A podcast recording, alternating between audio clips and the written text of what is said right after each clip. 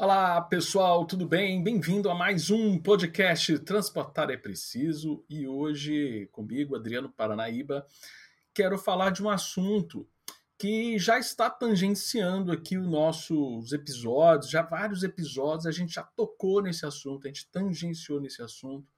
E eu falei assim, cara, não, nós precisamos fazer um episódio específico para falar da questão do preço dos combustíveis mais do que falar dos impactos no sistema de transporte a respeito do combustível, falar um pouco da política nacional de combustíveis e a gente também falar de soluções, né? A gente falar das discussões do debate que está tendo aí hoje em dia, mas também falar o que, era importante estar nesse debate.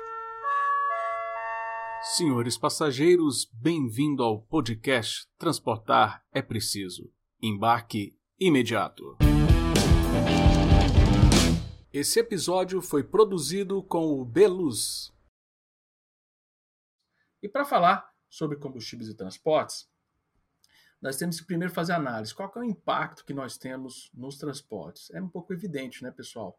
Como nós temos aí o preço da gasolina, o preço do diesel subindo sempre quando a Petrobras faz uma nova, um novo ajuste de preços, nós temos aí que toda a nossa matriz energética do transporte, principalmente de cargas e passageiros no Brasil, é extremamente dependente de combustíveis fósseis, especificamente a gasolina e o diesel.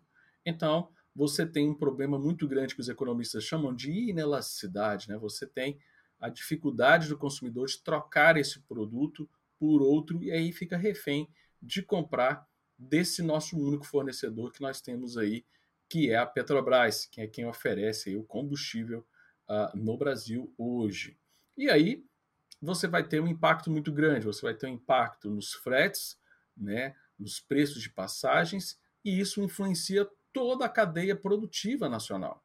Você vai ter o Brasil sendo influenciado porque o frete tudo é transportado, toda mercadoria é transportada para uma loja ou você compra pela internet, ela vai ser transportada até a porta da tua casa e esse custo do frete vai impactando no custo de produção de tudo. Imagina uma cadeia produtiva de um produto que você tem o transporte da matéria-prima até a fábrica, da fábrica até a distribuidora, da distribuidora até o ponto de varejo e do ponto de varejo até a sua casa. Todas essas cadeias estão incentivadas e influenciadas pelo combustível, pelo preço do combustível. Nós temos hoje três correntes que estão discutindo os problemas do combustível hoje no Brasil. Quero falar dessas três e falar de outras que eu, Adriano Paranaíba, é, acredito que seriam uma discussões que não estão colocadas à mesa, o governo não está discutindo isso. As três discussões que nós temos hoje, primeiro, as pessoas estão criticando a Petrobras de ficar fazendo esses reajustes. Por que a Petrobras fica fazendo esse reajuste? Porque ela reajusta no preço do mercado internacional. Então, se o preço do combustível, do petróleo, muda no mercado internacional e o mercado internacional a gente usa em dólar, então, se você tem uma cotação de dólar que vai alterando, a relação do câmbio é, real-dólar, ela vai fazendo esses reajustes semanais, mensais, dentro lá da política dela de é, ter uma equivalência de preço internacional. Muita gente está criticando isso. Adriano, isso está errado? Eu acredito que não está errado, pessoal. Eu acho que nós temos que pagar o preço que o bem ele é de fato. Então a gente tem que pagar o preço, né? Vamos imaginar que você tem produto, ou pensa que não é combustível, pense em outro produto que você está comprando no exterior. Você acha que não é o certo você pagar o preço de fato real? Porque nós temos um outro fundamento importante da economia, que é a informação que o preço passa o preço mais caro sinaliza para a gente que aquele produto está caro e a gente pode buscar alternativas, tá joia? E aí vem no outro problema, que as pessoas falam, ah, a Petrobras podia subsidiar o combustível, ela já fez isso, ela podia dar subsídios para não usar essa cotação internacional e ela subsidiar para a gente pagar um preço mais barato. Pessoal, a Petrobras já fez isso há muito tempo e eu acredito que essa é a causa de nós não termos outros substitutos. Lembra que eu acabei de falar que o problema, muitas vezes, do combustível, o, problema da questão dos preços, a gente não tem substituto, né? a gente não tem substituto combustível. Por quê? Porque durante muito tempo a gente ficou subsidiando o preço do combustível e E aí a sociedade, de uma forma geral, as empresas, os empresários, o próprio governo não viu necessidade de ter outra matriz energética. Se a gente, desde o começo, desde quando o combustível era caro, porque agora nós temos que lembrar que ele está baixo, ele está voltando, ele está subindo, porque ele não está subindo, ele está voltando ao seu patamar antes da pandemia. Então a tendência é continuar aumentando, viu, galera? A notícia ruim que eu tenho para dar para vocês é que não vai parar essa subida, não. Porque ele está voltando para o preço que ele era antes. Se a gente não tivesse subsidiado tanto no passado, a gente teria sentido essa dor no bolso lá atrás e falasse: não, nós temos que buscar outras formas de energia que não sejam só os combustíveis. A último ponto é o pessoal colocar a culpa no ICMS estadual, né? O pessoal falou assim: ó, o que faz o combustível aumentar é o ICMS que está aumentando. Vamos lá, temos que entender duas coisas extremamente importantes a respeito do ICMS. É verdade que o valor arrecadado de ICMS ele aumenta quando, por exemplo, a Petrobras, o combustível, vamos colocar números simples aqui, vamos imaginar que é 10 reais. A base de cálculo, que é, vamos imaginar que é 30%. Se é 30%, o combustível sai 13 reais. Se a Petrobras aumenta o combustível para 20, né? Ele não vai aumentar só 20, né? Ele só vai aumentar aquele percentual que aumentou. Ele ainda tem o imposto para pagar, que aí seria 20, o 3 seria, na verdade, 26. Então, o pessoal está falando muito assim, aí tá vendo, ó, o imposto que era 3, agora está indo 6. Eu concordo que está aumentando o valor nominal, mas as alíquotas continuam as mesmas. Então, assim, é uma discussão um pouco inglória, né? O ideal seria o quê? A gente, de repente, uma, uma coisa que está sendo ventilada, a gente ter um valor fixo, né? Não adianta também a nova regra que está valendo hoje ficar fazendo ponderação de cálculo, isso aí complica mais ainda o cálculo. De repente a gente calcula um valor fixo para o combustível, o imposto ser um valor fixo, justamente porque ele é, é, ele é influenciado por essa cotação do dólar, que aí os estados não perdem a arrecadação e você consegue travar ali um, um impacto menor do combustível. Mas tem outra discussão, né? Não é o, aquela alíquota que faz o combustível ficar caro ela faz o combustível desde sempre ser caro no Brasil. Desde sempre, desde quando a gente usava moedas para abastecer o carro, o nosso combustível era mais caro do que o combustível que um americano, que um europeu às vezes coloca na bomba, porque tem muito imposto. Então não é diminuir imposto que a gente vai diminuir o preço do combustível. Vai diminuir o preço da agora, mas ele vai continuar sofrendo esses aumentos graduais que vão sendo, estão acontecendo. Significa que a gente é contra tirar o imposto? Não, muito pelo contrário. Eu sou um dos caras mais favoráveis a diminuir o imposto. Mas não é a solução. É importante diminuir o imposto? É importante diminuir o imposto. Mas não adianta diminuir o imposto aqui do ICMS, depois criar outro imposto. Então, assim, para essa discussão de imposto, a reforma tributária é essencial que aconteça, porque o grande problema no Brasil é realmente questão relacionadas aos custos tributários que estão além só do percentual do imposto, a questão de pagar o imposto deixa uma série de atividades caras e isso impacta no custo dos produtos. Essa é uma discussão importantíssima. A reforma tributária não é uma questão só do percentual de imposto que se paga, mas o quão é difícil pagar esse imposto. Pô, combustível tem substituição tributária, aí tem estado que é de um jeito, tem estado que é de outro jeito. Gente do céu, é uma maluquice. As empresas hoje têm escritório de contabilidade é maior do que o departamento de produção da empresa, às vezes, dependendo aí do, do tipo de mercado. Então, isso é uma maluquice sem, sem, sem fundamentos, tá joia? Então, são essas três discussões que estão na mesa.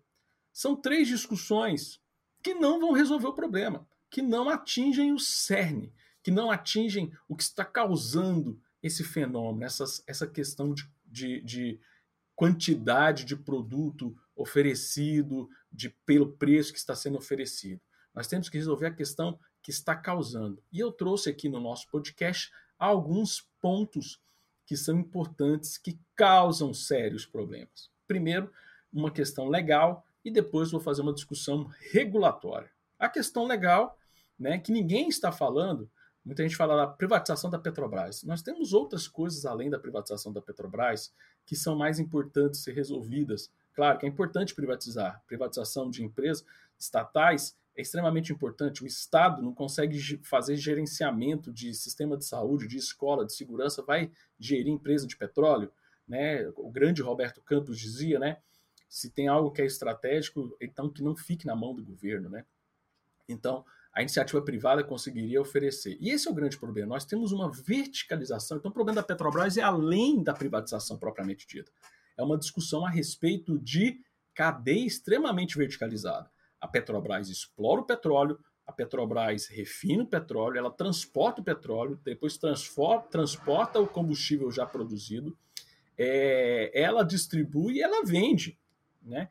E nós estamos vendo hoje algumas decisões do governo sempre tocando no último elo produtivo, que é a venda. O pessoal está discutindo. Ah, Adriano, seria bom não ter frentista para diminuir o custo do posto. Eu acho isso bacana, mas vai resolver o problema? Não vai resolver o problema. Vai ajudar a diminuir o custo? Vai ajudar, mas não vai resolver o problema. Ah, podia liberar o delivery, como liberou o delivery, né? A compra direta do combustível. Então, assim, estão se discutindo hoje muitas agendas relacionadas, muita coisa em voga, tá, que ainda não está valendo, mas está caminhando, é, lá no varejo. A gente tem que olhar a cadeia como um todo onde a Petrobras está envolvida. Por exemplo, uma coisa que é importantíssima discutir e não estou vendo ninguém discutir é a Lei 13.365, que é a lei que institui a regra de preferência de exploração da Petrobras. Olha como uma regra desencadeia todo um processo, né? lá no começo, lá na raiz. O que, que essa lei fala? Ela fala que a Petrobras tem um direito de preferência sobre os blocos que vão ser licitados. Ou seja, se tiver uma licitação de um bloco de exploração de petróleo, independente de quem ganhar, velho, a Petrobras tem preferência ali de ganhar. Quem que vai investir num lugar desse? E outra coisa, se a Petrobras não entrou, aí os caras falam assim, tem algo errado nesse bloco, não vamos explorar não. Então a gente é, a gente faz duas coisas. A gente causa insegurança, porque o cara fica com medo da Petrobras entrar e tomar o, leilão dele. E outra coisa, uh, locais que poderiam estar sendo explorados não são explorados porque o mercado fica receoso. Pô, se a Petrobras não, não, não tem interesse, então não deve ser bom. E a gente perde a oportunidade empreendedora de outras empresas. Aí a gente começa causando um problema no Brasil, que é da exploração de petróleo. Tem muito petróleo, o Brasil tem lá o pessoal, tem um monte de coisa lá. Por que, que não está sendo explorado? Porque a Petrobras decide o que, que ela quer ser explorado, aonde que quer que explore, e aí ela traça o plano dela lá, ah, eu quero explorar tanto, para ela tá bom, ela tem lucro com aquilo, mas aquela quantidade não é suficiente para abastecer, para causar um excesso de oferta desse produto e fazer com que ele caia o preço dele dentro do mercado internacional, é, do mercado nacional, porque está tendo muita oferta. Então não é uma questão de privatizar a Petrobras, é uma questão porque se privatizar a Petrobras, essa, essa empresa privatizada vai continuar com a preferência? Vai ter que revogar essa lei, a 13.365. Então, só de abrir a preferência, não, pode explorar quem quiser, velho. É só ganhar o leilão que você, você tá dentro, né? E outra, tem leilões que a Petrobras tem direito a 30% daquele, da, daquele consórcio. Então, pô, e ela determina o ritmo da exploração o ritmo de investimentos que os sócios têm que seguir dentro daquela. Então, tipo assim, os caras montam um consórcio de cinco empresas, uma chinesa, uma americana, uma britânica e, e a Petrobras. Se esses caras ganham, se esse consórcio ganha, a Petrobras fala assim: ó, oh, galera, nós vamos explorar desse jeito, nós vamos explorar dessa. Então, tipo assim, a inteligência da Petrobras é maior do que a expertise de outras empresas que têm modelos muito mais é, é, de mercado, vamos dizer assim, né? Então, poxa, a lei de preferência precisa ser revogada urgente para que outras empresas explorem o petróleo e a gente tenha mais petróleo dentro do mercado nacional para a gente poder refinar isso. E aí, antes de entrar no refino, que também é monopólio da Petrobras, por isso que nós já tivemos refinaria privada no Brasil que quebrou, porque quem determinava o fluxo de oferta era a Petrobras. O cara quebrou, porque ele ficava dependendo da Petrobras. A Petrobras, em vez de mandar para o cara, mandava para as refinarias dele. Então, assim, você tem que abrir esse mercado para ter mais opções de refino. Mas lá, por exemplo, vocês terem uma ideia, na época, a Petrobras, lá no nosso pré-sal, tem muito gás natural. A Petrobras decidiu que não, gás para a gente não é interessante, a gente está preocupado é com petróleo. Se, se, não tivesse essa preferência, se não tivesse esse monopólio da Petrobras na exploração, outras empresas podiam vir, não, me dá esse gás, eu quero ele. E a gente teria mais gás natural no Brasil e a gente teria um novo concorrente ao combustível, né? ao, à gasolina, ao diesel, a gente teria mais gás natural lá para termoelétrica, lá para ônibus, para caminhão, ter caminhão movido a gás, Vamos agora, então, eu falei só de um. Tá vendo o tamanho de um problemão que uma lei está causando no Brasil, mas nós temos mais problemas causando. Por exemplo, nós temos um problema no diesel nosso brasileiro, que é o tal do selo biocombustível social. O que, que é esse raio? Ele obriga 80% né, do biodiesel ser de agricultura familiar. E tem um outro problema. Ele ainda define, essa regra ainda define qual é o tipo de biodiesel, qual que tem que ser o que a gente chama de rota tecnológica.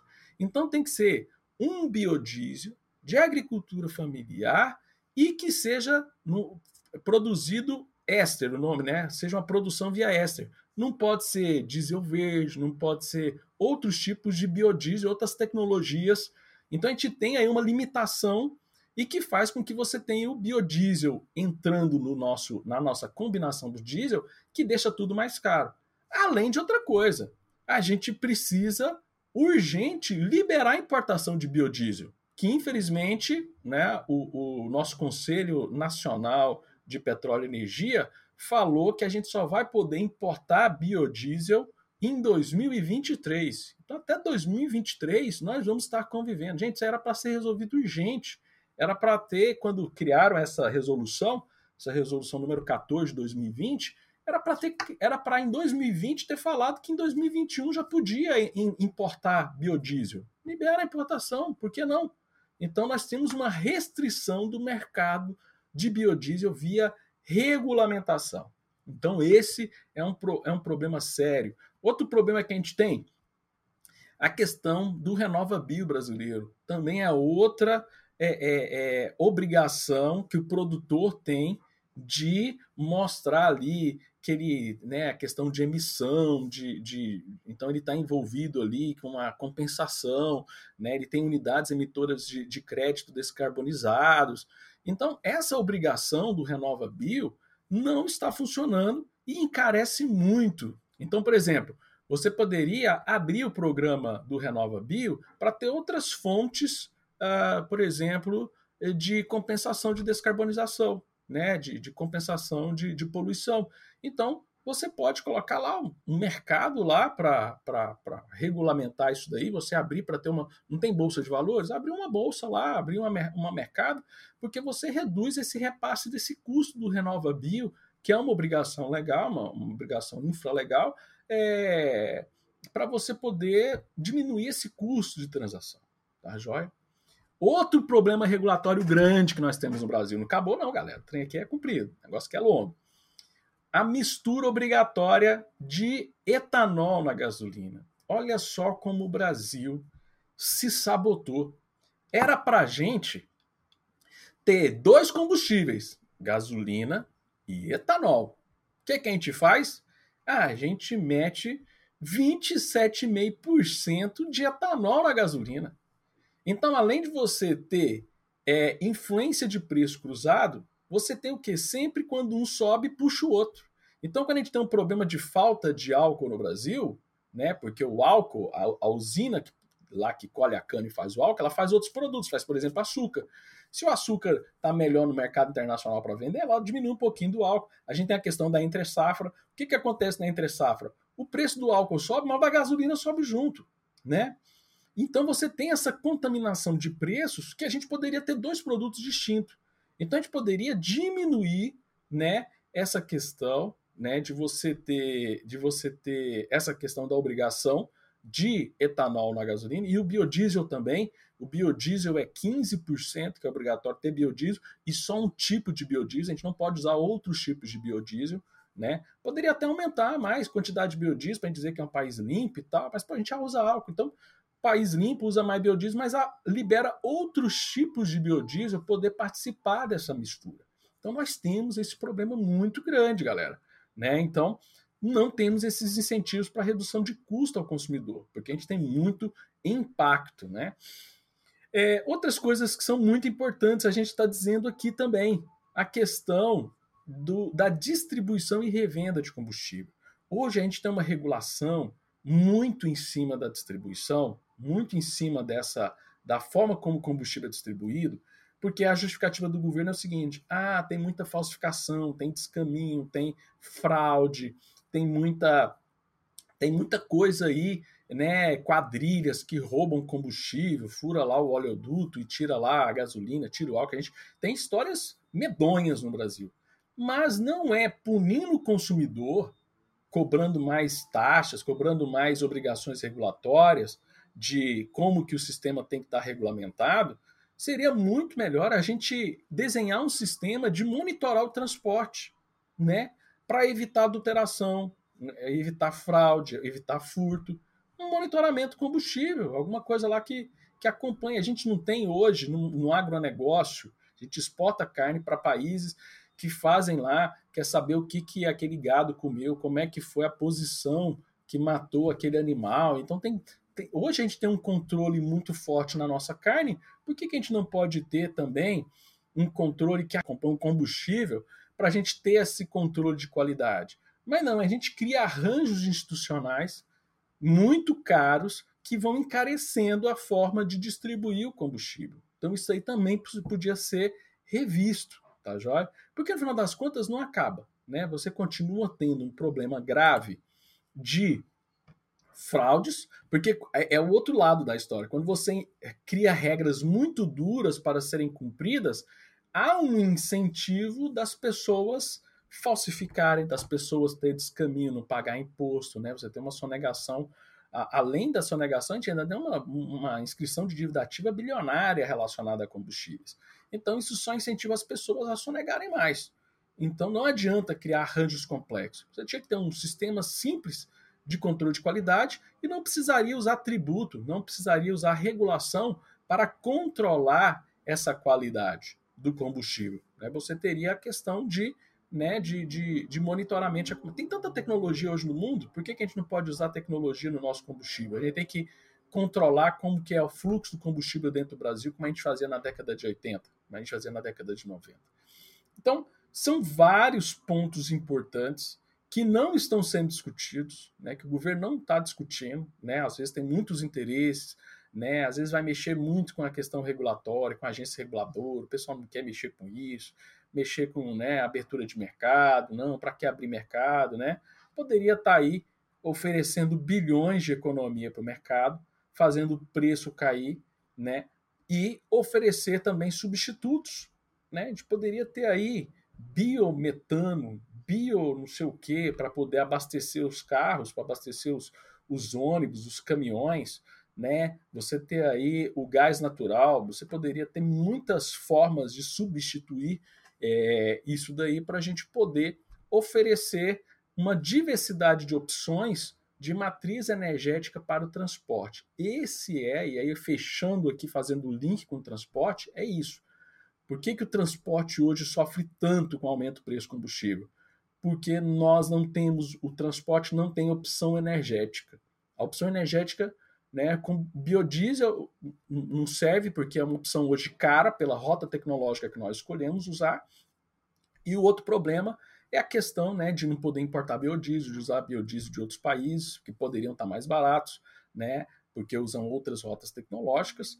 E a questão do carro, a gente tem a opção de gasolina e etanol, mas são produtos que eram para ser substitutos e eles meio que se tornaram complementares, porque a gente obriga a ter uma quantidade gigante de etanol na nossa gasolina. Tá joia, pessoal? Então, a gente poderia ter mais opções de matrizes energéticas para o transporte e principalmente quando a gente fala de problema de energia para o transporte, a gente está falando muito do nosso transporte, que é a nossa matriz é majoritariamente rodoviária, então o diesel, biodiesel, tem uma demanda muito grande e impacta em todos os preços dos produtos no Brasil.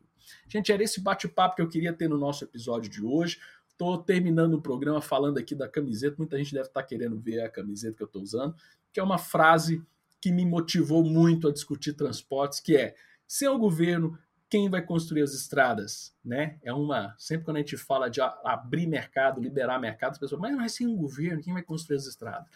Gente, o governo contrata empresas para fabricar estrada.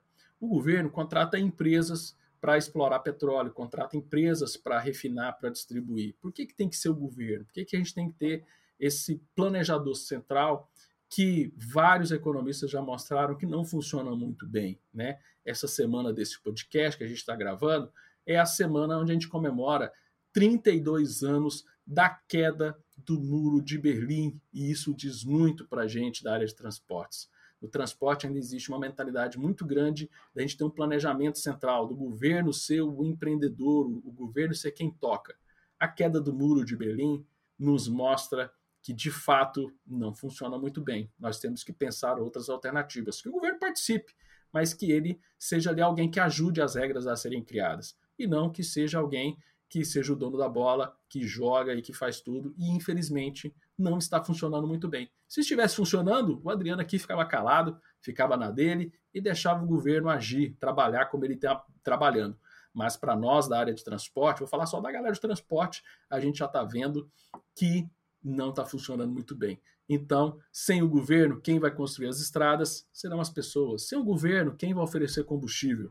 Sem o governo, quem vai garantir a qualidade do transporte? Nós podemos fazer isso. A iniciativa privada, startups, tanta gente interessante que a gente está entrevistando aqui no nosso podcast, apresenta soluções que podem melhorar a vida das pessoas. E eu acredito que juntos, eu e você e os nossos entrevistados, podemos trazer soluções bacanas para melhorar o transporte. Gente, essa camiseta, só para terminar a propagandinha, é da Choose One. Vou colocar lá na descrição da Choose One.